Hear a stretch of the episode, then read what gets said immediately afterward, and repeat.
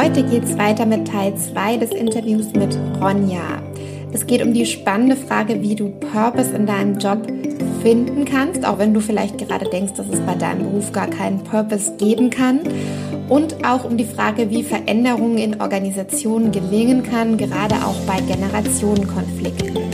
Ich wünsche dir viel Spaß mit der heutigen Fortsetzung des Interviews. Hallo und herzlich willkommen zu Job mit Purpose, dein Podcast für eine Karriere mit Sinn, die individuell zu dir passt. Freue dich auf konkrete Tipps und Inspirationen, wie du deine Karriere und dein Leben so gestalten kannst, dass du morgens gerne aufstehst. Ich bin Alissa und begleite dich als Purposeful Career Coach und Podcast Host auf deinem Weg zu einem Job mit Purpose.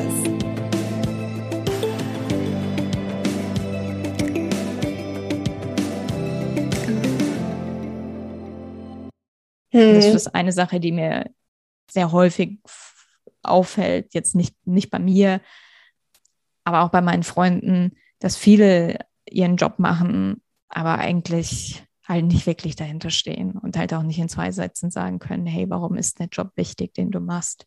Was ist das, was dich wirklich begeistert? Hm.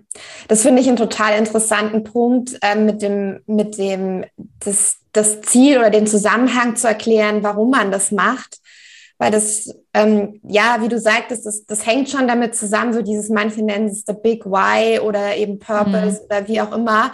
Aber eigentlich geht es ja einfach darum, auch so ein bisschen das Ziel in Zusammenhang zu setzen mit dem, was man genau macht. Und dann arbeitet man ja aus eigener Erfahrung, kann ich das auch sagen, viel, viel lieber, weil man irgendwie so weiß, wofür man das einfach macht. Mhm.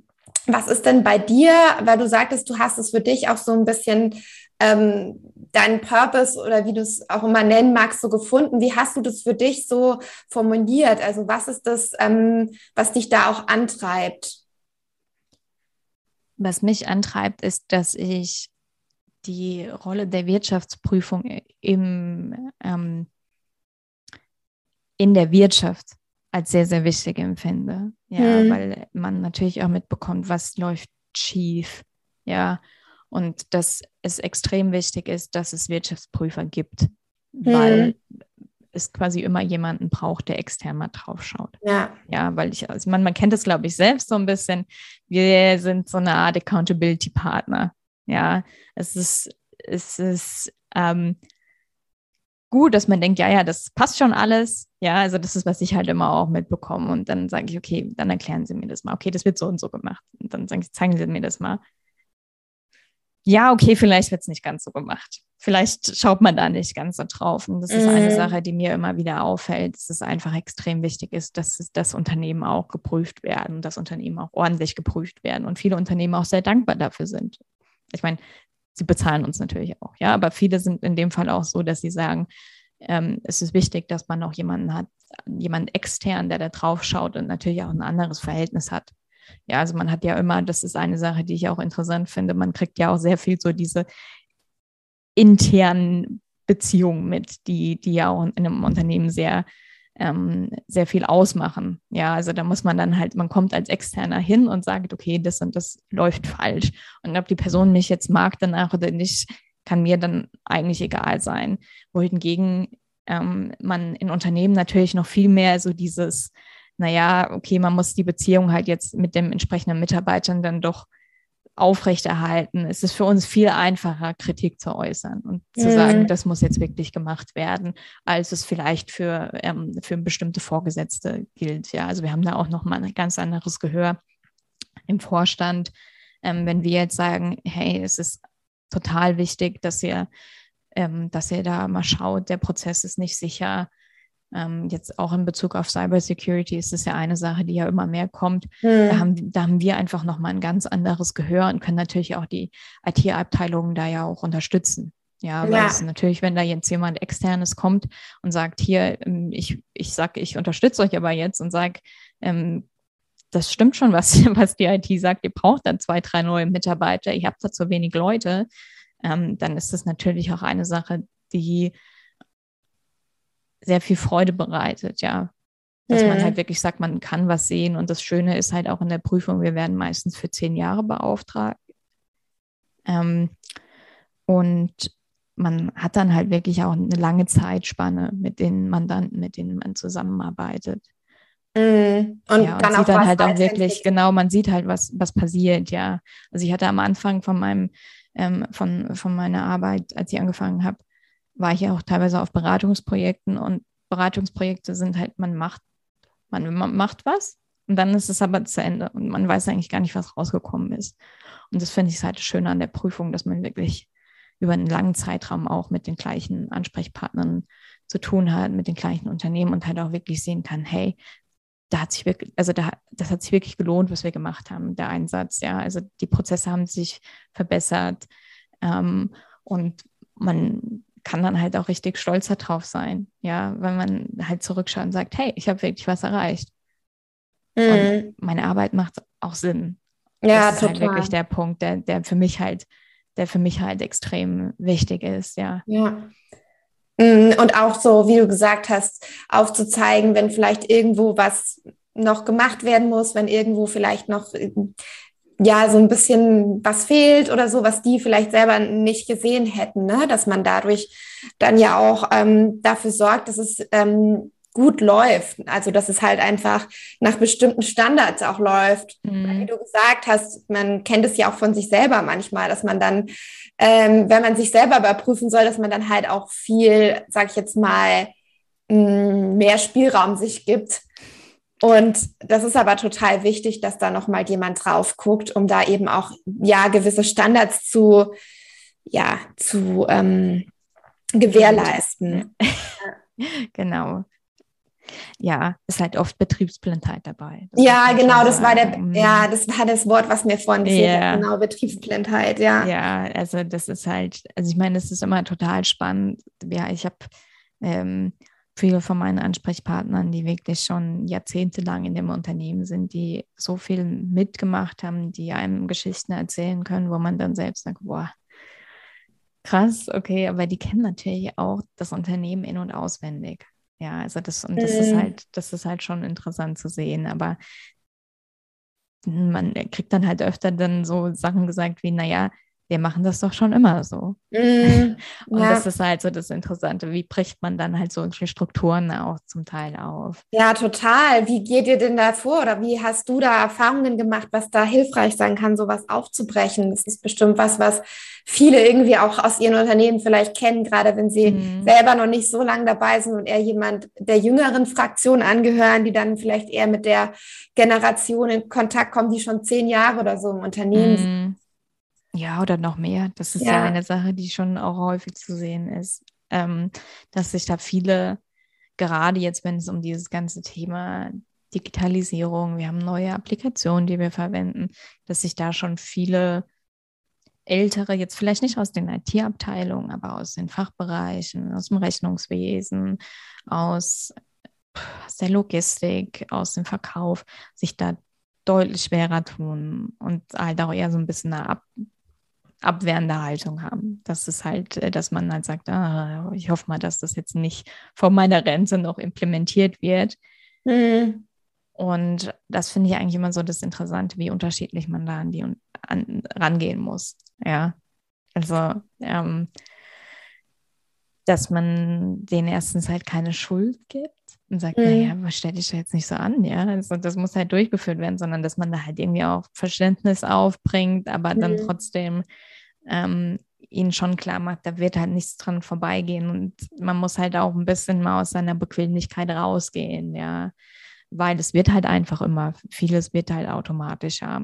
Kein, mhm. kein Unternehmen bleibt mit den Systemen, die sie jetzt verwenden, stehen. Also man ja. wird, in, wird in vielen Fällen ja auch dazu gezwungen, also zum Beispiel, ich arbeite sehr viel mit SAP zusammen. SAP ähm, hat jetzt auch, steigt jetzt auch von, von, ähm, von ERP dann zu SV um. Ich weiß jetzt nicht, ob euch das, ob dir das jetzt viel sagen wird oder auf eine andere Datenbank auch. Und das, das müssen die Unternehmen machen, ja. Ähm, mhm. da, da, haben die überhaupt keine andere Möglichkeit, weil quasi die alten, die alten Versionen gar nicht mehr von, von SAP dann unterstützt werden. Und das bringt natürlich dann auch einfach gezwungenermaßen Veränderungen ja. mit. Und das finde ich immer das, das Spannende dann zu sehen. Eigentlich auch, wie und die Unternehmen das unterschiedlich lösen, ja. Das ist mhm. ja auch, mhm. sage ich mal, ist jetzt nicht unbedingt so meine Aufgabe, jetzt die an, die an Händchen zu nehmen und zu sagen, hier, wir gehen da jetzt mal gemeinsam durch. Das ist ja so ein bisschen eine Sache von der Beratung. Aber man kann natürlich auch unterstützen und dann halt sagen, hey, das muss, sollte vielleicht mal abgedatet werden, ja. Also und dann ist es halt vielleicht auch nochmal was anderes, wenn es jemand externes sagt. Also das ist immer so der Punkt, mhm. den ich sehe. Ähm, das war auch eine Sache, die in einem Praktikum, die ich mal, was ich, was ich mal gemacht habe in der Beratung, mein Chef mir gesagt hat, es ist ganz wichtig, deine Position zu sehen und dass man als Externe halt eine ganz andere, einen ganz anderen Einfluss hat. Ja, mhm. gerade weil man halt sich nicht auf, ähm, auf, sag ich mal, interne Streitereien dass man die nicht im Hinterkopf behalten, behalten muss, sondern dass man derjenige ist, der gegebenenfalls halt auch mal der Buhmann sein muss. Ja. Mhm. Und das ist eine Sache, die ich halt öfter auch so sehe, wo ich sage, ich habe kein Problem, der Buhmann zu sein. Ja, dann bin ich halt derjenige, der zum Vorstand geht und sagt, hier, das müsste aber umgesetzt werden. Punkt. Ähm, das ist eigentlich, finde ich, eine ganz interessante Sichtweise, da halt auch mal an seinen Job ranzugehen und zu überlegen, okay, was, ähm, was ist so eigentlich so meine Aufgabe, ja, auch so innerhalb von, von, von menschlichen Beziehungen. Ja, also mhm. das ist, also das finde ich ja wirklich so eine Sache, weil du hast, es gibt ja, sag ich mal, viele, die dann sagen, okay, ich möchte irgendwas mit Menschen machen, ja, mhm. irgendwas mit Kommunikation und vergessen dann halt auch, dass sowas halt auch unfassbar viel Kommunikation beinhaltet, so ein Job, wie ich ihn mache. Ja. ja, Beratung, ja. ja. Also Oder auch, Wirtschaftsprüfung. Genau, also sehr viel, sehr viel jonglieren. Wie schaffe ich es, Leute davon zu überzeugen? Weil viele haben ja auch keinen Bock darauf. Ja. Also, das ist ja auch so, so dieses, boah, ganz ehrlich, jetzt kommen die Wirtschaftsprüfer, was, ich habe echt Besseres zu tun. Ähm, und das ist ja so, so das Spannende, ja. Also dann wirklich halt auch zu sehen, hey, es gibt so viele Jobs, die mit Kommunikation zu tun haben, die extrem wichtig sind. Ja, gerade jetzt im Bereich dazu, dass Unternehmen immer digitaler werden, immer mehr äh, Prozesse automatisieren, dann ist es extrem wichtig, auch da mal zu sehen, okay, was ist da eigentlich mein Job? Ja, also wie, wie kann ich die Leute darauf vorbereiten? Das hat unglaublich mhm. viel mit, mit Psychologie zu tun, auch mit, wie handelst du Menschen? Und das macht natürlich auch extrem viel Spaß. Ja, ja, es sind halt auch einfach in Unternehmen sitzen halt einfach Menschen und letztendlich kommt es halt doch dann auch immer wieder auf die zurück. Also weil halt da immer noch ganz viele unterschiedliche Menschen sind und die ja auch zusammenarbeiten müssen. Mhm. Ähm, jetzt haben wir ja viel so über das, ähm, sag ich jetzt mal, Positive gesprochen und das, was dir auch Freude bereitet. Mhm. Ähm, aber was würdest du denn auch sagen, sind so ähm, Sachen, du hast mir ja auch gesagt im Vorgespräch, dass du auch deinen Job schon manchmal anstrengend findest und da ja auch ganz ehrlich mit umgehst. Was sind so Sachen, die du auch anstrengend findest oder die du vielleicht auch ein bisschen kritisch siehst? Also es ist ein sehr stressiger Job, das muss man schon sagen. Ähm, dadurch, dass wir halt wirklich sehr strikte Deadlines haben. Ja, also der Jahresabschluss muss bis dann denn testiert sein oder auch eben nicht ähm, als, als Ergebnis, weil es, es gibt halt diese unfassbar strikten Deadlines und ähm, es wird sehr, sehr viel von einem verlangt. Also das ist schon so eine Sache, dass ich manchmal nach Hause komme und denke, ich habe gerade einfach keine Energie mehr, ähm, weil man dann schon merkt, was eigentlich Stress so mit, mit dem Körper auch macht, ja. Also wenn man mhm. die ganze Zeit denkt, oh, oh mein Gott, es ist selten ein Tag, wo ich sage, okay, heute ist ganz gechillt. Jetzt mache ich meine Sachen und dann gehe ich um 18 Uhr nach Hause, sondern es gibt halt gefühlt halt immer so viele Aufgaben, die da zu erledigen sind, dass, ähm, dass das halt schon dabei ist. Also wenn, wenn man jemand ist, der da nicht resistent ist, und ich habe da auch manchmal meine Phasen, wo ich absolut nicht resistent bin, ähm, dann ist das natürlich nicht unbedingt der Job für jemanden, der ein entspanntes mhm. Leben haben möchte, ja. Mhm. Ähm, das ist auf jeden Fall die, die Sache mit, den, ähm, mit dem Stress, den man hat. Inwieweit ist das denn planbar auch? Also ich könnte mir vorstellen, dass da auch manchmal Ad-Hoc-Sachen passieren, oder? Wie ist das so? Mm, ja, es kommt halt auch auf die Ergebnisse drauf an das ist eher so ein bisschen, was kommt dann raus bei der Prüfung. Da gibt es natürlich manchmal dann halt auch Überraschungen und dann heißt es erstmal Zusatzarbeit. Mhm. Das, ist, das ist eher so ein bisschen der Punkt. Also es gibt immer schon einen gewissen Grundstress. Ähm, Dann hat man natürlich auch mal Arbeitszeiten, wo man natürlich Überstunden machen muss, obwohl es halt eigentlich inzwischen auch da schon die, die Prüfungsgesellschaften da auch schon darauf achten, dass es weniger wird. Ja. Also früher hieß es ja so ein bisschen, okay, Wirtschaftsprüfer, die gehen schon im Sommer dann zum Zahnarzt, machen alle ihre Arzttermine aus, weil im Winter haben sie absolut keine Zeit. Mhm. Ähm, es ist schon so, dass es natürlich jetzt nicht der gechillteste 9-to-5-Job ist. Es gibt Phasen, wo man auf jeden Fall Überstunden machen muss, wo man auch viele Überstunden machen muss. Ähm, aber was mir immer auffällt, dass ich hatte einen Mentor, der eigentlich nie wirklich Überstunden gemacht hat. Der mhm. hatte sich aber einfach, der war extrem gut strukturiert. Ja. Der wusste, was er, macht, was er macht. Und er konnte Nein sagen.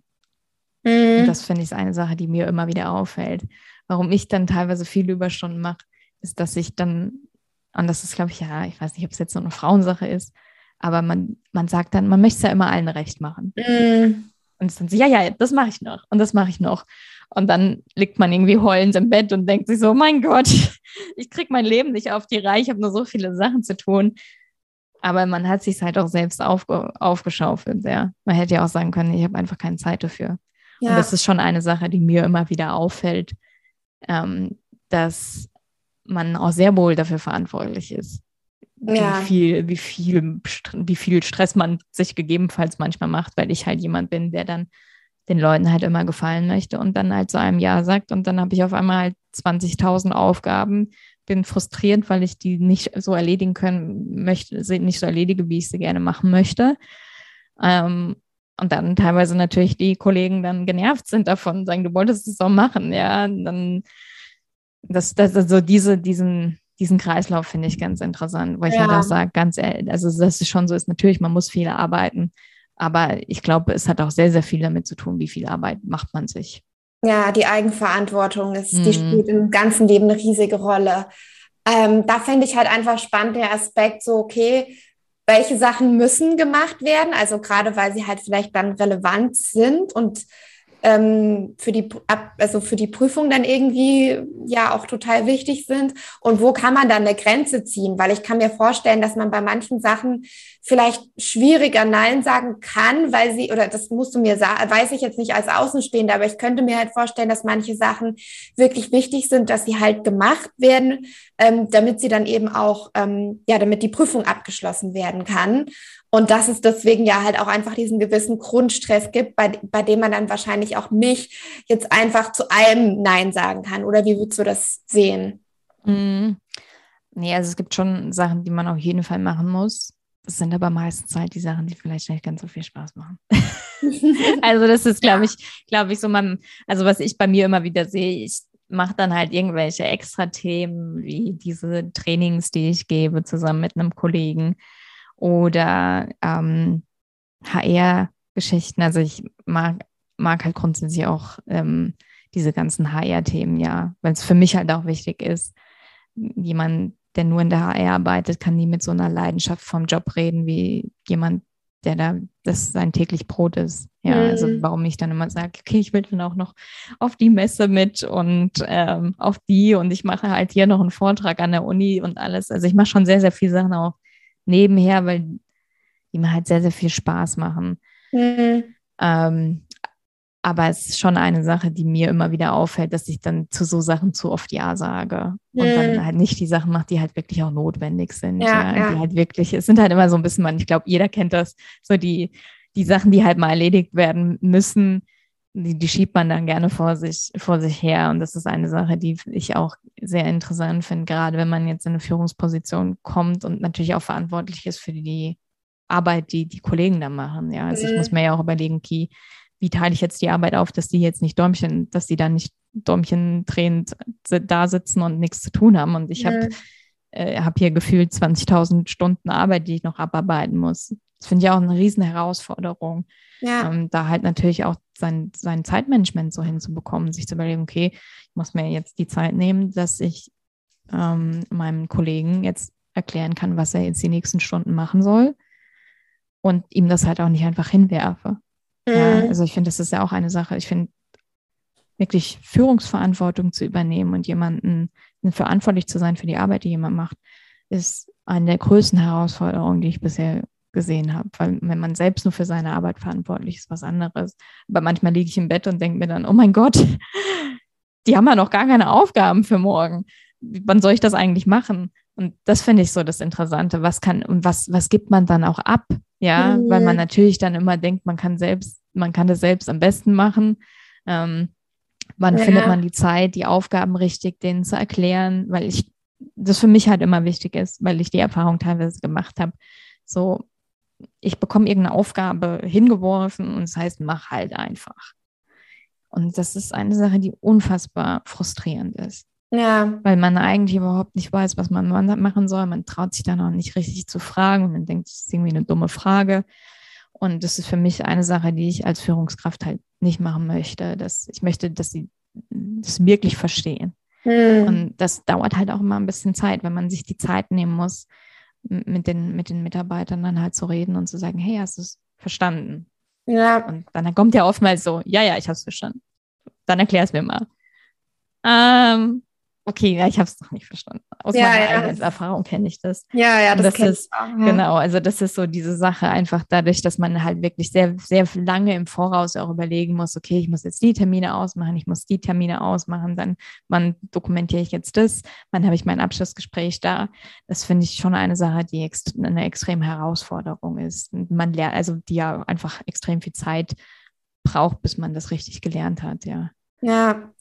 Was ich auch noch ein spannendes Thema finde, ist, was du ja gerade so ein bisschen angeschnitten hast, dass du ja auch im HR ja Bewerber mitbekommst.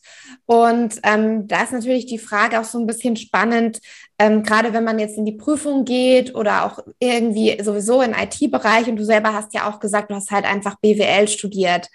Aber ähm, inwieweit ist es überhaupt relevant, was man studiert hat? Also ich glaube, es kommt drauf an, was man macht. Mhm. Also, ich, also, jetzt man kann jetzt, ja, ja, man kann, glaube ich, kein Programmier, man kann ja. jetzt kein Programmierer werden, wenn man jetzt gar nicht Informatik studiert ja. hat. Also man kann, man kann es schon, aber das ist, glaube ich, dann schon so eine Grundvoraussetzung. Ähm, den Job, den ich mache, das ist ja wirklich eher so eine Schnittstelle ja, mhm. zwischen IT. Also so ein klassischer Job für Wirtschaftsinformatiker eigentlich. Mhm. Ähm,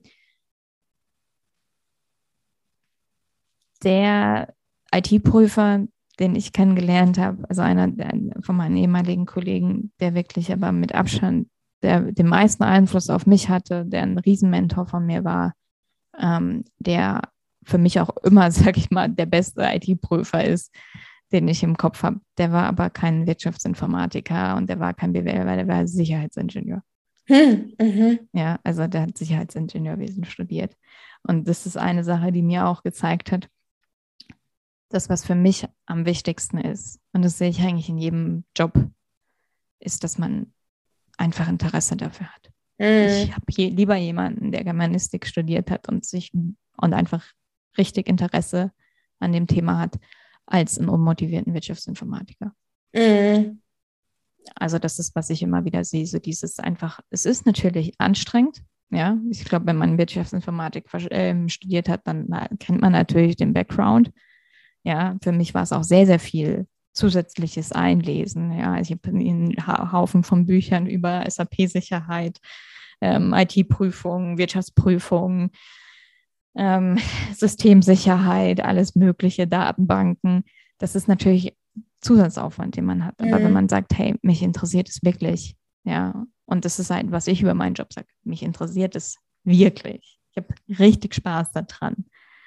Dann ist es mir eigentlich relativ egal, was man studiert hat. Das Wichtigste mhm. ist, also ich meine, wenn man Germanistik und Anglistik oder Anglistik studiert hat, dann weiß ich zumindest, dass die Leute sich richtig ausdrücken können und richtig schreiben können. Ja, ähm, das ist, was ich halt immer sehe. Es ist, glaube ich, ich empfehle jeden, der sich für Informat, der sich für IT auch noch ein bisschen interessiert, dann zu sagen, hey, ich studiere Informatik oder Wirtschaftsinformatik ja, also es ist eine Sache, die ich nicht nochmal machen würde. Ich würde nicht nochmal BWL studieren. Mhm. Aber wenn es halt so gekommen ist, wie es gekommen ist, so wie bei mir, dann ist es, glaube ich, für mich einfach das Wichtigste, dass ich halt ernsthaftes Interesse daran sehe. Ja. Also ich hatte auch die, die beste Mitarbeiterin quasi, die ich eingeschult habe, die war auch ähm, BWLerin, hat auch mit dem Thema noch nicht viel zu tun gehabt. Aber die hatte so ein Interesse und so eine positive Ausstrahlung, hat so viel gefragt auch. Warum ist das so? Warum ist das so? Warum ist das so? Und bei der Hälfte der Fragen konnte ich noch nicht mal antworten, weil ich gedacht, nur gedacht habe, so, wow, das ist eine klasse Frage, konnte ich ja eigentlich gar nicht sagen. Mhm. Und hm. das hat so viel Freude auch gemacht, mit ihr zusammenzuarbeiten, weil sie halt wirkliches Interesse an dem Thema gezeigt hat. Mhm. Und dann auch innerhalb von zwei, drei Wochen besser war als viele andere Kollegen, ja. Mhm. Weil sie halt einfach gefragt hat und Interesse gezeigt hat. Und das finde ich so ein Punkt, den ich halt immer wieder sehe. Ja, also ja. es ist nicht unbedingt so das, was du studierst, weil was ich ja schon gesagt habe, das Studium hat schlussendlich wenig mit dem zu tun, was man im wahren Leben macht in der ja, Arbeit. Total. Und bei uns ist es halt auch wirklich eher Learning by Doing. Ja, also IT-Prüfung hat man auch in den wenigsten Studienfächern, die irgendwas mit ähm, Informatik zu tun haben. Und deswegen ist es für mich einfach wichtig, so dieses einfach Interesse daran haben, was man macht. Und das, mhm. ist, das ist halt wichtig und da auch ein bisschen offen sein, weil ich hätte äh, manche Themen hören sich vielleicht auch trockener an, als sie schlussendlich sind. Ja, ja und können auch einem nicht. super viel Freude bereiten. Weil, wie gesagt, ich wollte vorher mal Kostümbildnerin werden und ich bin sehr glücklich, dass ich es jetzt nicht bin, weil ich nicht weiß, ob mir der Job so viel Freude bereiten würde, wie jetzt der Job, den ich jetzt mache. Ja. Ja, und das ist ja eigentlich auch ähm, super, dass wir jetzt darüber so ein bisschen gesprochen haben. Und genau, weil so IT-Wirtschaftsprüfung klingt ja jetzt ja auch nicht gerade sexy. Ja, sicher Aber, nicht. Nee, nee. Ja, ähm, aber eben genau das zeigt ja, ähm, dadurch, dass du ja auch den Job gerne machst, dadurch, dass wir jetzt ja auch gezeigt oder du davon erzählt hast, was man auch an Kreatives daran finden kann und der Kontakt mit den Menschen, dass es halt einfach nicht dieses, ähm, dieses Bild ist, was man manchmal von einem Job hat. Deswegen finde ich auch, ich bin so ein ganz großer Fan davon, dass man halt Praxiserfahrung sammelt. Also, dass man mhm. halt mal Praktika macht, dass man mit Leuten redet, die halt in den Jobs sind, um sich halt mal ein wirkliches Bild davon zu machen, weil das ist so oft so, dass das, was man in, in der Schule, im Studium lernt, einfach ganz, ganz wenig nur noch mit der Realität zu tun hat und ähm, das, was man dann tagtäglich macht, ganz anders ist. Und da ist es halt total wichtig, das halt rauszufinden, weil ansonsten verbringt man Jahre seines Lebens damit, irgendwas zu studieren, was man dann letztendlich gar nicht anwendet. Ja. ja. Also ich habe, ich, ich halte auch öfter Vorträge an Schulen, um, mhm. sage ich mal, auch ein bisschen weil ich es immer finde, als Frau in der IT hat man auch eine Vorbildfunktion und man hat eine Verantwortung, sich zu zeigen. Mhm. Ja, weil ich genau, ich hatte ja keinen Vorbilder gehabt. Ich habe nie eine Frau gesehen, die in der IT-Abteilung arbeitet. Ja. Und deswegen ist für mich auch wichtig, ich gehe öfter an Schulen, halte einfach mal nur einen einstündigen Vortrag. Und das, was ich auch den, den Schülern, also Schülerinnen und Schülern auch mitgebe, ist immer, macht euch bewusst, was ihr danach macht mit dem Studium. Ja. Mhm. Also, weil ein Studium kann schon Spaß machen, aber es ist wichtig zu wissen, was man danach macht, weil das ist der Hauptteil mhm. deines Lebens, den du damit beschäftigst. Studium sind drei bis fünf Jahre. Und ähm, da gibt es ja auch, weiß nicht, es gibt ja tolle Seiten wie zum Beispiel What You Do, wo einfach mal ja. Leute mit, ja, Menschen aus ihrem Berufsalltag berichten, was mache ich da eigentlich?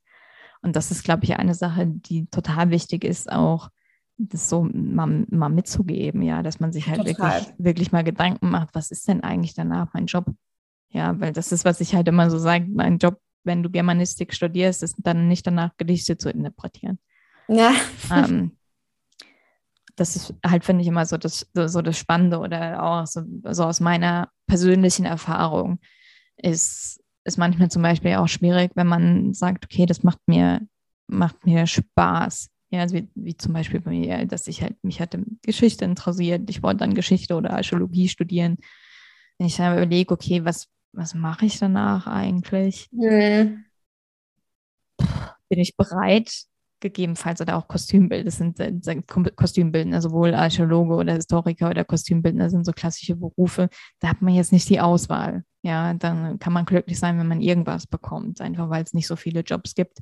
Bin ich dann wirklich bereit, auch woanders hinzuziehen dafür. Hm. Zum Beispiel, ja. Also mache ich das wirklich aus so viel Leidenschaft, dass ich bereit bin, jetzt wegzuziehen. Also ich meine, ich habe sowieso, ich komme ursprünglich aus Hessen, bin dann nach Wien gezogen fürs Studium, lebe jetzt in München. das ist gegebenenfalls nochmal was anderes, aber für viele ist es natürlich schon ein großer Schritt, dann zu sagen, hey, habe ich wirklich, bin ich dafür bereit, woanders hinzugehen?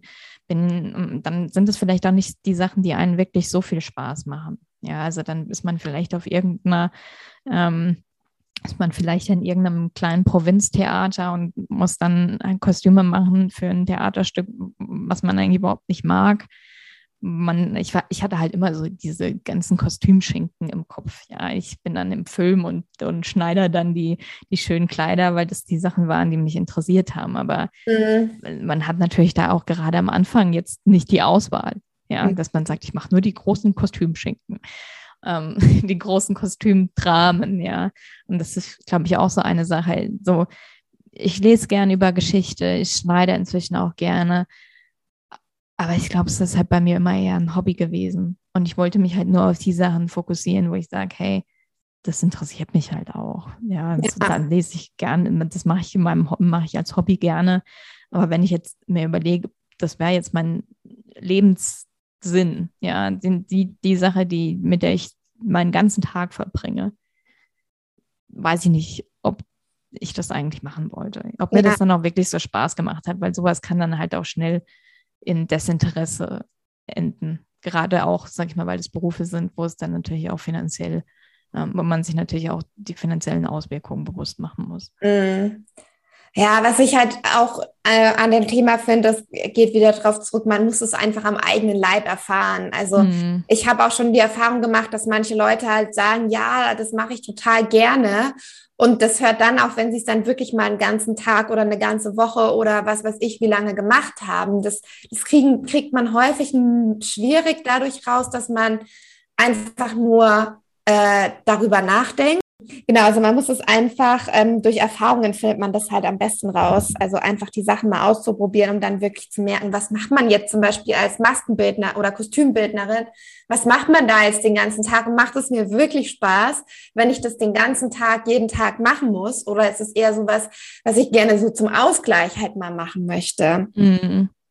Ja, ja, also bei mir war es auch immer wichtig, dass ich ich habe äh, meine ganzen Semesterferien immer dafür genutzt, Praktika zu machen. Ja, das ist der beste und, Weg, ja, Semesterferien zu verbringen. Das habe ich auch richtig viel gemacht. Genau. Ja. Und ich hatte auch Praktika, bei denen ich wirklich gemerkt habe, oh mein Gott, das ist wirklich nicht, das, das macht mir einfach keinen Spaß. Ja, also da habe ich, und das ist immer, was ich halt sage, wenn man auf die Uhr schaut beim Arbeiten und zu schauen, wann ist es jetzt endlich fertig, dann ist das schon mal ein sehr schlechtes Zeichen, ja. Mhm. Ähm, aber ich bin trotzdem für die Erfahrung total dankbar. Ja, ja die bringen dich halt weiter. Du ja, merkst halt es also, dann auch, dass es vielleicht nicht dann, so passt. Ja, man, man kann dann Sachen halt auch einfach ausschließen. Mhm. Das ist ja auch schon mal was Gutes, ja, wenn man sagt, Total. das ist eigentlich gar nicht das, was ich machen wollte.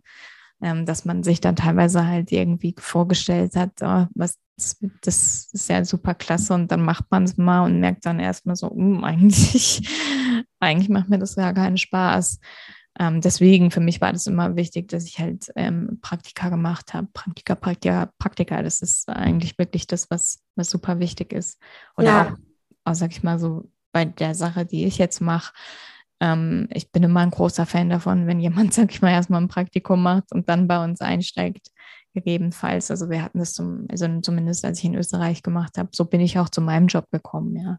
Ich habe erstmal ein Praktikum gemacht und dann bin ich übernommen worden ähm, was ich sehr gut finde, ja, weil mhm. man fängt dann gegebenenfalls zu arbeiten an und merkt, oh, eigentlich ist das wirklich nicht das, was ich machen möchte. Das passt persönlich auch nicht. Das ist ja, auch ja. ein Unterschied, ja. Kommt man mit den Leuten klar, mit denen man zusammenarbeitet. Ja, ja, ja, das stimmt. Das ist ein super Weg über ein Praktikum dann ja auch ein, ähm, wo man dann ja auch schon das Umfeld kennt und wo der Arbeitgeber einen ja auch schon kennt, dann eben einzusteigen, weil den ersten Job zu finden ist ja auch für viele gar nicht so einfach. Gerade wenn man eben keine Praktika gemacht hat äh, während seinem Studium, dann wird es manchmal mhm. echt schon schwierig weil ähm, wie sollen denn dann die Arbeitgeber auch Vertrauen in dich haben, wenn du irgendwie noch so gar keine Berufserfahrung gesammelt hast und du dann ja auch häufig nicht vermitteln kannst, warum du jetzt da arbeiten möchtest, weil du es dir vielleicht noch gar nicht so gut vorstellen kannst. Mhm. Ja, wobei auch das erste Praktika zu bekommen, äh, Praktikum ja. zu bekommen, ist auch ja. sehr schwierig. Ja, das stimmt. Also das ist eine Sache, die ich eigentlich ganz gern mache. Wir haben jetzt zum Beispiel einen Praktikanten, der macht auch sein erstes Praktikum bei uns. Mhm. Weil das ist halt, man wird genommen, wenn man mal sein erstes Praktikum hat, aber viele Unternehmen meinen, ja, wir bräuchten ja schon jemanden, der zumindest eine Erfahrung gehabt hat. Ja. Irgendwo musst du halt auch Erfahrung mal Irgendwo musst du anfangen. ja. Also das ist eine Sache, die, die ich eigentlich auch sehr wichtig finde, ja, dass man da so, wo ich eigentlich jetzt auch zum Beispiel sehr glücklich über unseren Praktikanten bin, den wir gerade haben, weil man dann halt auch merkt, man kann da ja auch richtig das Leben von Menschen beeinflussen.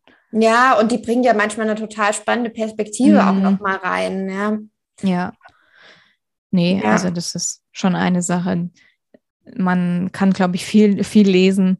Und man muss halt irgendwann auch mal handeln. Das ist, glaube ich, immer so ein Punkt, den, den ich dann sehe, ja. Und dann ja. halt auch offen sein gegenüber, gegenüber manchen Stellen auch. Ja, also das finde ich ist halt es gibt so viele unterschiedliche Jobs und so viele Jobs, die spannend sind, aber eigentlich weiß man ja überhaupt gar nicht, was die machen. Ich weiß, also ich meine, ich weiß vielleicht so, was meine Familie macht, so ungefähr. Aber zum Beispiel auch, als ich angefangen habe zu studieren, ich konnte mir nicht vorstellen, was mein Vater eigentlich den ganzen Tag macht. Ich wusste, der geht morgens nach morgens zur Arbeit und abends kommt er wieder zurück. Aber mhm. was eigentlich, so ein Arbeitsalltag eigentlich ausschaut bei ihm, das konnte ich mir überhaupt nicht vorstellen.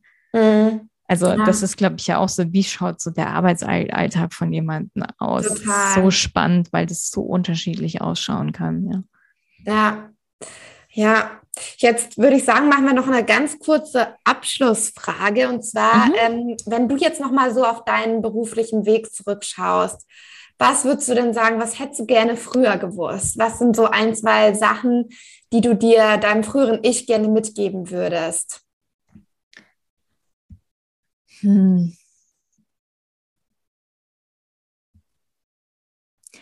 Also an sich ist es so, dass ich, wenn ich davor noch mal kurz was sagen kann, bevor ich quasi die ja, Tipps ja. an mein, an mein jüngeres ja. Ich gebe, oder vielleicht ist das schon ein Tipp. Ich habe gerade mit meinem Studium sehr lange mit mir gehadert und überlegt, oh, ist das jetzt das Richtige? Sollte ich vielleicht doch was anderes studieren. Als ich dann den IT-Kurs, den IT-Kurs in der Uni hatte, war ich dann auch, oh, soll ich vielleicht jetzt noch Wirtschaftsinformatik studieren?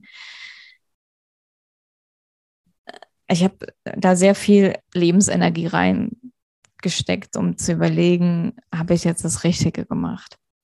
Und ich glaube, das wäre, ja, das ist vielleicht auch wirklich der, der, der erste Rat, den ich mir geben mhm. würde. So dieses, denk nicht so viel drüber nach, ob das jetzt das Richtige war, weil in dem Zeit, in dem Moment, als du dich dafür entschieden hast, hast du gedacht, es wäre das Richtige. Und genau, kommt, so ist es. Ja. ja, und es kommt, es kommt immer so, wie es kommen soll. Ja, also das ist, was ich was ich halt immer gemerkt habe. Manchmal versteht man nicht, warum man den Weg jetzt eingeschlagen hat, warum man das jetzt nicht studiert hat. Aber ich, in vielen Sachen, finde ich, macht es danach ergibt es immer Sinn und da vielleicht ein bisschen mehr Seelenfrieden mit einem zu schließen und nicht so hart mit sich zu sein, zu sagen, oh nein, ich hätte besser das machen sollen. Also das ist eine Sache, mit der ich als Studentin sehr lange gehadert habe, mit mir, dass ich mir gedacht habe, oh nein, das war jetzt die falsche Entscheidung. Das ist ein Punkt, den ich immer mhm. so sehe, so dieses akzeptier, akzeptierst und machst jetzt eher fertig. Ja, weil ich meine, jetzt Wirtschaftsinformatik Bachelor, wenn ich da noch drei Jahre dran gehangen, dran gehangen hätte, der hätte mir jetzt auch nicht viel mehr gebracht. Nee. Mhm. Also das ist so der, der erste Punkt. Und der zweite ist, dass man, glaube ich, mehr auf sein Bauchgefühl achten sollte, woran man wirklich Spaß hat, was einen mhm. wirklich, was einen wirklich Freude bereitet.